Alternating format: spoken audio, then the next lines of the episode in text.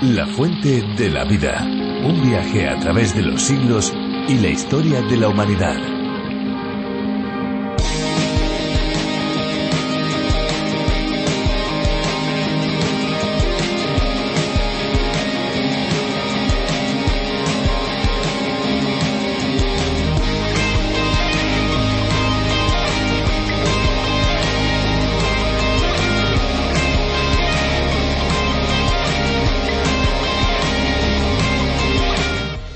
Los océanos y mares ocupan el 97% del agua del planeta. Sus aguas son saladas y por lo tanto con mayor densidad que las aguas dulces. Además, los mares y océanos actúan como reguladores térmicos afectando así al clima. Hay tres elementos importantes que debemos conocer de las aguas oceánicas, las olas, las mareas y las corrientes marinas. Mientras que las aguas son ondulaciones de la superficie del mar producidas por el viento, las mareas son subidas y bajadas diarias del nivel del mar. Por otro lado, y para saber diferenciar estos tres elementos, las corrientes marinas son desplazamientos de grandes masas de agua que circulan por los océanos, pudiendo ser cálidas o frías.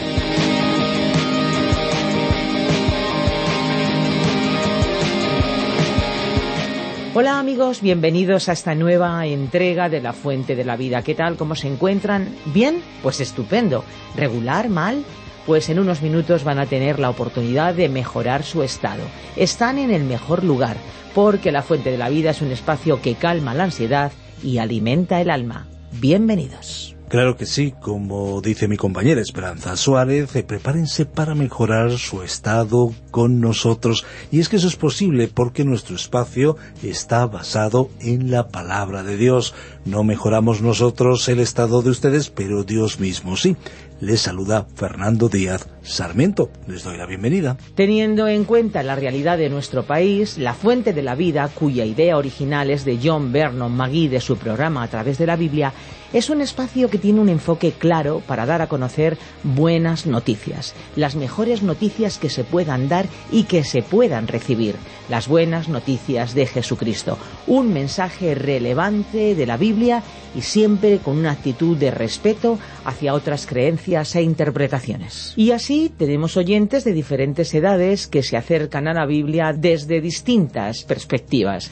Algunos pertenecen a grupos catecumenales, otros se identifican como sacerdotes, monjas, estudiantes, profesores universitarios, amas de casa, estudiosos de la palabra de Dios, una variedad grande de personas. No sé si lo saben, pero durante el tiempo de misión de la fuente de la vida nos llegan testimonios hermosos de cómo la palabra de Dios traspasa fronteras y penetra con poder transformador en los hogares y, lo más importante, en los corazones. Desde luego es extraordinario poder utilizar este medio para el crecimiento y la formación de aquellos que quieren acercarse a la Biblia de una manera profunda y sistemática, así que nosotros ya estamos listos. Sin perder tiempo, damos lugar a uno de los ingredientes característicos también de este espacio, la música.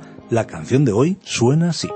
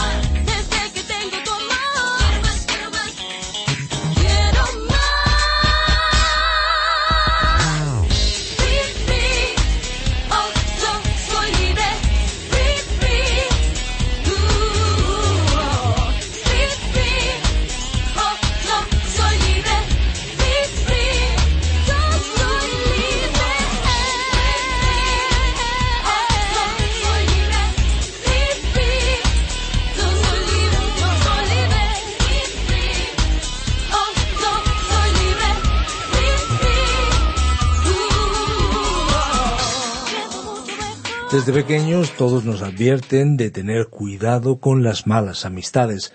Hay personas que verdaderamente nos pueden influir de manera negativa, provocando que hagamos lo que no es correcto. La Biblia lo advierte de diferentes maneras, hablando no solamente de personas, sino también de conversaciones. La sociedad en la que vivimos nos rodea con propuestas sutiles y no tan sutiles para que hagamos y digamos cosas que desagradan desde luego a Dios. En el capítulo 4 de la Carta de Santiago, Dios nos advierte el problema de aceptar lo que nos ofrece este sistema de valores que la Biblia llama mundo, la sociedad, las ideas y actitudes que no están de acuerdo con la voluntad de Dios. Escuchamos ya a Virgilio Bagnoni, recuerden 601-2032-65, comuníquese con nosotros al WhatsApp con el prefijo más 34 desde fuera de España. También descargue, no se olvide descargar y compartir la aplicación La Fuente de la Vida o a través de la Biblia, esta aplicación multilingüe que permite escuchar nuestro programa en más de 40 idiomas. Escuchamos ya la reflexión de hoy. La fuente de la vida.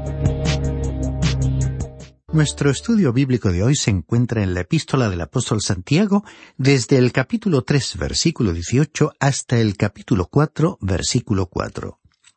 Estimado oyente, continuamos nuestro estudio de la epístola de Santiago.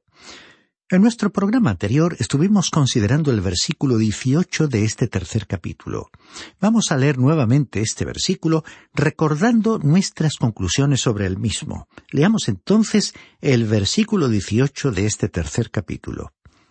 Y el fruto de justicia se siembra en paz para aquellos que hacen la paz.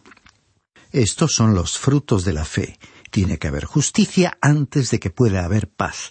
Nadie puede tener paz sin justicia. El salmista del Salmo 85, versículo 10, dijo que llegará el día en que se besarán la paz y la justicia. En la actualidad, podríamos decir que en la vida real la paz y la justicia no se conocen, ni siquiera se reconocerían entre sí. El capítulo 3 concluye la primera división principal de la epístola de Santiago, en la cual el apóstol trató el tema general de la verificación de la fe genuina. Hay una diferencia en cuanto a la fe. Usted puede creer en algo equivocado o puede simplemente inclinar la cabeza en un asentimiento formal o cortés y llamarlo fe. Pero la fe que salva es la que produce obras buenas. En estos tres capítulos Santiago nos mostró varias formas en las cuales Dios somete a prueba nuestra fe para demostrar que es genuina. En primer lugar, Él prueba nuestra fe por medio de las dificultades y problemas. Vamos a compartir con usted algo que escribió el doctor Lehmann Strauss en su libro sobre Santiago. Él a su vez estaba citando un escrito del doctor Richard Sumi, quien fue un destacado expositor bíblico que sufrió de una enfermedad al hígado por varios años. Y lo citamos porque proviene de un predicador que no estaba simplemente exponiendo una teoría o sus ideas, sino que sabía por experiencia propia lo que significaba el sufrimiento. Dijo el doctor Sumi, la vida en este mundo no valdría mucho si cada fuente de molestia fuera removida.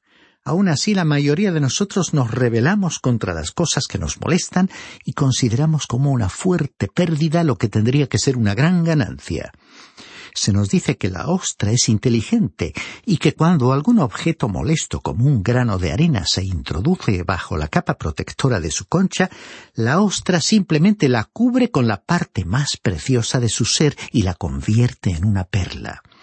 La molestia que estaba sufriendo termina al quedar incrustada en esta formación de perla.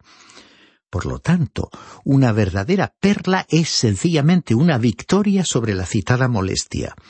Cada molestia que se introduce en nuestras vidas hoy es una oportunidad para cultivar una perla.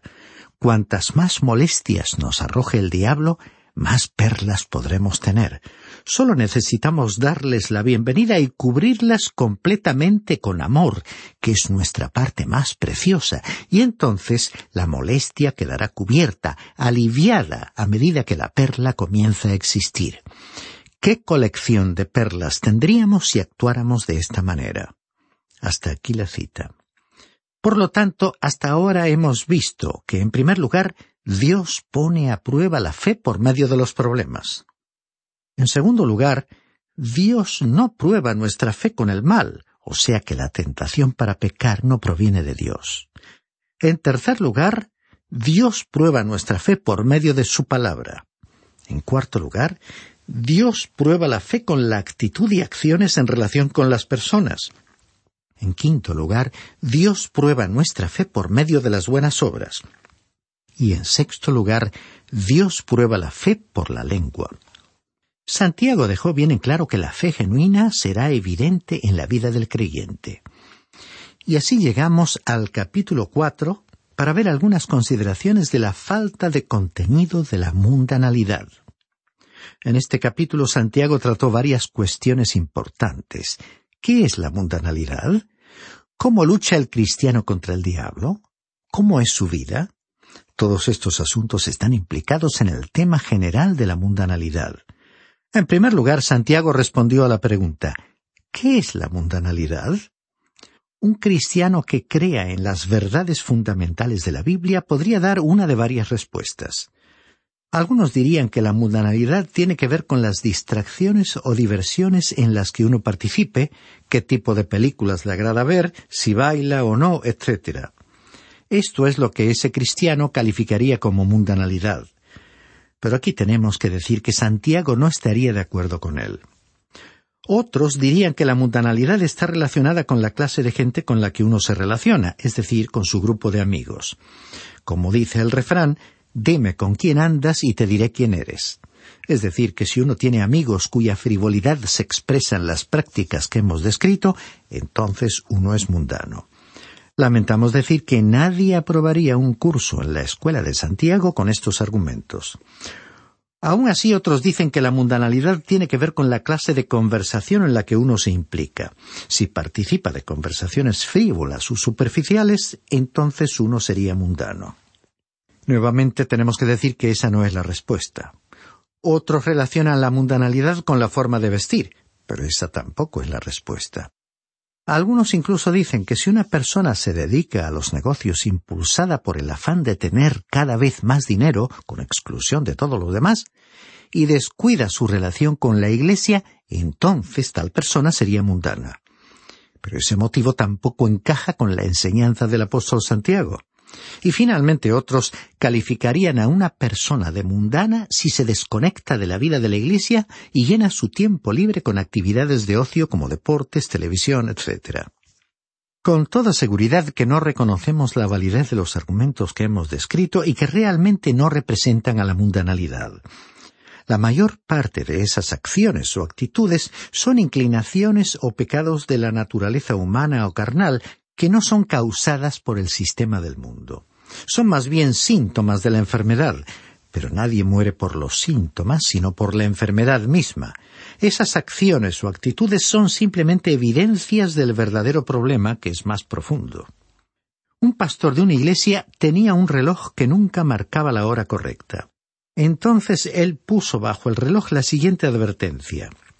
No le echéis la culpa a las manecillas, el problema es más profundo. Y esto es lo que tenemos que reconocer de nosotros mismos. Lo que llamamos mundanalidad se parece a las manecillas de aquel reloj. El verdadero problema subyace más profundamente. William Thackeray, que era cristiano, trató este tema en su novela Feria de Vanidades y de una forma en que probablemente nadie más lo hizo. Su novela trata sobre el mundo y la escribió con el trasfondo de las guerras napoleónicas presentó a personajes que estaban llenos de debilidad, mezquindad, insignificancia, celos, envidia, discordia y conflictos. En una ocasión alguien le preguntó al autor ¿Por qué no tiene usted grandes héroes en sus novelas? Siempre presenta a personas pequeñas, normales. Y él respondió Yo coloco un espejo ante la naturaleza y no encuentro héroes en la humanidad. Están llenos de pequeñeces, de mezquindad y pecado. Ahora, cuando uno llega al final de la Feria de las Vanidades, descubre que el autor presentó una obra maestra. Porque él dijo, bien, ya se acabó la función, coloquemos los títeres de vuelta en su caja porque se acabó la representación. Y así es el hombre, estimado oyente. Shakespeare dijo, él se pavonea y consume su hora sobre el escenario, el hombre está lleno de mundanalidad por su tendencia natural a querer disfrutar de las pompas y placeres del mundo. Ahora el doctor Griffith Thomas concretó la respuesta un poco más cuando fue interpelado por una persona que le preguntó ¿No cree usted que el mundo se está haciendo más cristiano hoy? A lo cual el doctor Thomas respondió No, no lo creo. Creo que el mundo se está haciendo un poco más religioso, pero creo que la Iglesia se está haciendo inmensamente mundana. Hasta aquí la cita. Desde la Segunda Guerra Mundial ha tenido lugar un quebrantamiento de la muralla de separación que existía entre la Iglesia y el mundo. La separación que muchos habían practicado era legalista y opinamos que sin base en la Biblia. La Iglesia era como ese niño holandés que ponía su dedo para tapar ese agujero que había en un dique. Después, en el período de posguerra surgió la televisión, la desobediencia a las leyes, la inmoralidad y la delincuencia juvenil, así como las drogas. También apareció la filosofía del existencialismo. Una ola gigantesca arrolló los diques de separación y, figurativamente hablando, hasta ese niño holandés fue arrastrado por las aguas. Ahora, no existe una respuesta sencilla a esta pregunta. ¿Qué es la mundanalidad? Pero vamos a permitir que el apóstol Santiago nos presente algo que creemos es una respuesta definitiva. ¿Qué es la mundanalidad? Bueno, Santiago dijo que la mundanalidad era la envidia y los conflictos. Retrocedamos al capítulo tres y leamos nuevamente el versículo trece que dice ¿Quién es sabio y entendido entre vosotros? Muestre por la buena conducta sus obras en sabia mansedumbre. La fe fue la asignatura principal en la universidad dirigida por Santiago, y todos los cursos optativos del plan de estudio estaban relacionados con la fe. Las obras de la fe traen humildad. Entonces leemos en el mismo capítulo tres y en el versículo diecisiete Pero la sabiduría que es de lo alto es primeramente pura, después pacífica, amable, benigna, llena de misericordia y de buenos frutos, sin incertidumbre ni hipocresía. Aquí vemos que la humildad trae sumisión, entrega. En el mismo capítulo tres y el versículo dieciséis dice pues donde hay celos y rivalidad, allí hay perturbación y toda obra perversa. En esto consiste la mundanalidad, y la mundanalidad en círculos cristianos ha conducido a divisiones y facciones. Ello se debe a un espíritu de rivalidad, competitividad y celos. En el versículo anterior, el versículo quince, Santiago describió a este espíritu o actitud como terrenal, es decir, limitada a esta tierra. También dijo que era natural, es decir, psicológica, y además afirmó que era diabólica o demoníaca, lo cual es algo terrible. ¿Qué producen en el mundo la envidia y los conflictos? Según dijo el apóstol, producen perturbaciones y toda obra perversa, es decir, confusión y toda clase de acciones malvadas. Con este trasfondo vamos a comprobar lo que Santiago quiso comunicarnos en el capítulo cuatro. Veamos entonces el versículo uno. ¿De dónde vienen las guerras y los pleitos entre vosotros? ¿No es de vuestras pasiones las cuales combaten en vuestros miembros? La mención a las guerras aquí se refiere a las guerras entre las naciones. Los pleitos o conflictos tienen que ver con las escaramuzas, es decir, con aquellos conflictos entre hermanos en la misma fe. El apóstol se preguntó si no venían de las pasiones que luchan dentro de nosotros mismos. Cada uno quiere actuar a su manera, y entonces las pasiones a las cuales se refirió el apóstol eran realmente los placeres sensuales. Los conflictos y el desorden son creados por los deseos arrogantes de los miembros del cuerpo que anhelan encontrar su propia satisfacción. Continuamos leyendo el versículo dos de este cuarto capítulo. Codiciáis y no tenéis, matáis y ardéis de envidia y nada podéis alcanzar. Combatís y lucháis, pero no tenéis lo que deseáis porque no pedís. Santiago dejó bien en claro que los deseos egoístas conducían a todo tipo de conflictos. Este espíritu o actitud conflictiva es mundana, no es cristiana y no constituye un enfoque cristiano de la vida. Estas son las pasiones que representan a la vieja naturaleza humana. Una persona debe ser regenerada por medio de la fe en Cristo y estar así habitada por el Espíritu Santo. Lo que Santiago describió aquí fue el espíritu del mundo. Cuando ese espíritu que predomina en el mundo se introduce en una iglesia o comunidad cristiana, produce una iglesia mundana. Estimado oyente, Seguramente usted habrá pensado que es trágico que existan campos de batalla, y todos compartimos ese sentimiento.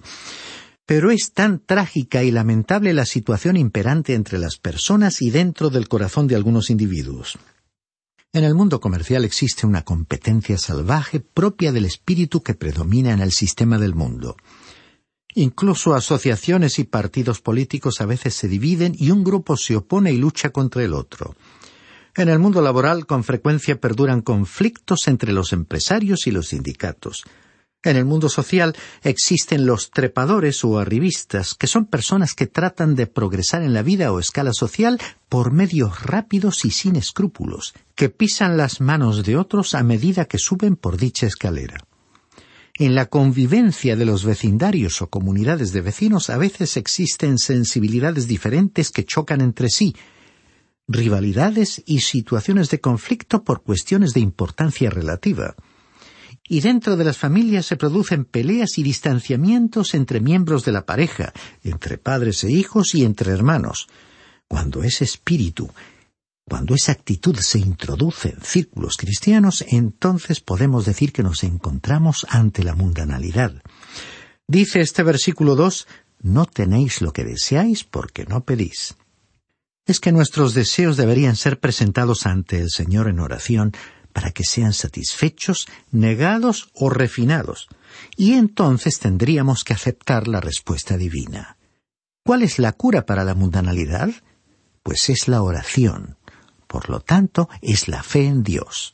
El apóstol Juan en su primera carta, capítulo 4, versículo 4, lo expresó de la siguiente manera porque todo lo que es nacido de Dios vence al mundo, y esta es la victoria que ha vencido al mundo, nuestra fe.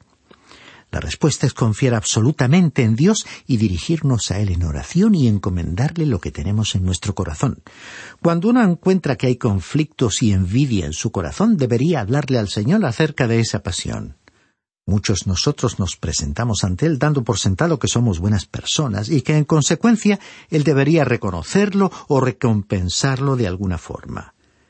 Reflexionemos acerca de las siguientes palabras que fueron escritas por un gran místico de la Edad Media llamado Fenelón. Exprésale a Dios todo lo que hay en tu corazón, como uno descarga su corazón con sus placeres y dolores a un amigo querido. Cuéntale todos tus problemas para que Él te consuele. Háblale acerca de tus alegrías para que Él pueda moderarlas. Exprésale tus anhelos y deseos para que Él pueda purificarlos. Háblale de las cosas que te producen rechazo para que Él te ayude a conquistarlas. Exponle tus tentaciones para que Él pueda protegerte de ellas. Muéstrale las heridas de tu corazón para que Él pueda sanarlas. Pon al descubierto tu indiferencia hacia el bien tus depravados gustos por el mal, tu falta de estabilidad. Cuéntale cómo tu egoísmo te hace ser injusto con los demás, cómo la vanidad te tienta a ser poco sincero, cómo el orgullo te oculta ante ti mismo y ante los demás. Si derramas todas tus debilidades, necesidades y problemas, no te faltará qué decir. Nunca agotarás el tema, que será renovado constantemente. Las personas que no guardan secretos entre sí nunca quieren temas de conversación. No sopesan sus palabras porque no hay nada que ocultar, ni se preocupan sobre qué van a decir. Hablan de la abundancia de su corazón, sin consideración, simplemente diciendo lo que piensan. Dichosos son los que logran una relación tan familiar y franca con Dios. Hasta aquí la cita. Habiendo estudiado la palabra de Dios y después de haber escuchado las palabras de Fenelón, hemos llegado a la conclusión que vamos a contarle todo al Señor Jesús. Podemos expresarle todas las vivencias de nuestra vida que son pecaminosas y discutibles. Él nos conoce, Él comprende y Él nos perdonará. Estimado oyente, la única forma de remover la envidia, los celos y los conflictos de su corazón es dirigirse al Señor Jesús. A veces los especialistas o profesionales de la psicología que no creen en Dios simplemente se limitan a desplazar sus problemas de un área a otra. Usted necesita librarse de esas pasiones y complejos acudiendo a la ayuda del Señor Jesús, como si se reclinara en el sofá de su consulta médica para contarle todo. Santiago dijo que la solución para usted y para mí era orar, pero con frecuencia oramos por nuestros motivos egoístas. Dice el versículo tres de este cuarto capítulo de la epístola. Pedís, pero no recibís, porque pedís mal, para gastar en vuestros deleites. Aun cuando pedimos algo a Dios lo hacemos para satisfacer nuestras propias pasiones. Y finalmente, el versículo cuatro continúa diciendo Adúlteros, ¿no sabéis que la amistad del mundo es enemistad contra Dios? Cualquiera, pues, que quiera ser amigo del mundo se constituye en enemigo de Dios. Ya que muchos que profesan ser cristianos parecen estar dispuestos a contemporizar con el sistema de valores del mundo para lograr sus objetivos, Santiago los llamó adúlteros. Esta es la manera de actuar de los que propugnan tal sistema tomar por la fuerza lo que quieren, apropiándose por las buenas o por las malas de ello, sintiendo celos y envidia de otros y provocando conflictos. En esto consiste la mundanalidad. Y las consecuencias de tal actitud son peores que quedarse con las manos vacías. Destacamos aquí la pregunta ¿No sabéis que la amistad con el mundo es enemistad contra Dios? Esta fue una seria advertencia. Un cristiano rebelde que tenga una relación ilegítima con el sistema mundano está en enemistad con Dios. Bien, estimado oyente, debemos poner punto final a nuestro estudio de hoy. Le invitamos a continuar acompañándonos en este recorrido detallado por la epístola de Santiago y le sugerimos que se adelante a nuestra lectura leyendo el resto de este capítulo 4 para estar más familiarizado con este importante pasaje bíblico y reiteramos nuestro deseo de contar con su compañía en nuestro próximo programa. Qué bueno es descubrir juntos el mensaje de la Biblia cuyas enseñanzas son realmente refrescantes para el alma y para la vida de una manera totalmente integral. Por supuesto. Y como nos acercamos ya al final del programa, queremos recordar que estos estudios, estas reflexiones de la Fuente de la Vida, también están disponibles en lafuentedelavida.com. Así es, allí encontrarán los podcasts del programa y también pueden acceder a los bosquejos y las notas de cada programa. Pueden solicitarlos, recuerden, a nuestro número, el 601-203-265, y siempre lo pueden hacer a través del WhatsApp con un mensaje de texto o mensaje de voz. Y antes de marcharnos, es bueno que sepan, es importante que se pueden bajar al teléfono móvil o a otro dispositivo electrónico la aplicación de la Fuente de la Vida, que también está disponible con el nombre de A través de la Biblia. Es una aplicación multilingüe donde podrán encontrar la versión que estamos transmitiendo. Y como no, nos toca recordarles una vez más nuestras vías de comunicación, ya que la radio es un medio fugaz. Nuestros números son el 91 422 0524 y también 601 203 265 que ya les recordaba ambos con el prefijo más 34 si nos están contactando desde fuera de España. También pueden escribirnos al apartado de correos 24081, código postal 28080 de Madrid. Y si lo prefieren, pueden también hacerlo por medio del correo electrónico info. Esta es una producción de Radio Encuentro, Radio Cadena de Vida. Somos Radio Transmundial en España. Ahora nos toca agradecer su complicidad, esperanza, tantos oyentes y tantos amigos que hacen posible que la fuente de la vida llegue a más eh, personas. Toca decirles gracias y decir algo más. Pues sí, lo que toca decirles es que hay una fuente de agua viva que nunca se agota. Beba de ella. Este ha sido un programa de Radio Transmundial producido por Radio Encuentro, Radio Cadena de Vida.